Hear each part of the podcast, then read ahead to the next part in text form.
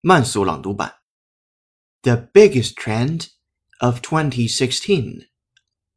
The disconnect between commentary and reality. The biggest trend this year has been the disconnect between what the commentators' analysis and forecasts and what actually happened. A leading macro strategist has told CNBC.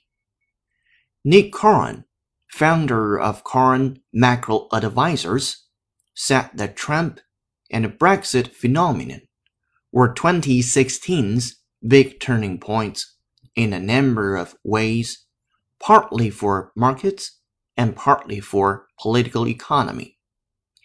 He added that these events have shown the disconnect between commentary and reality.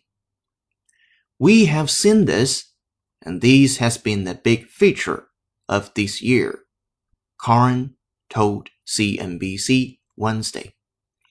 It was there during Brexit. You know what the commentators had to say and what the voters had to say. There was a big disconnect during the American presidential election as well. From CNBC. 本期节目就到这里，恭喜你又进步了。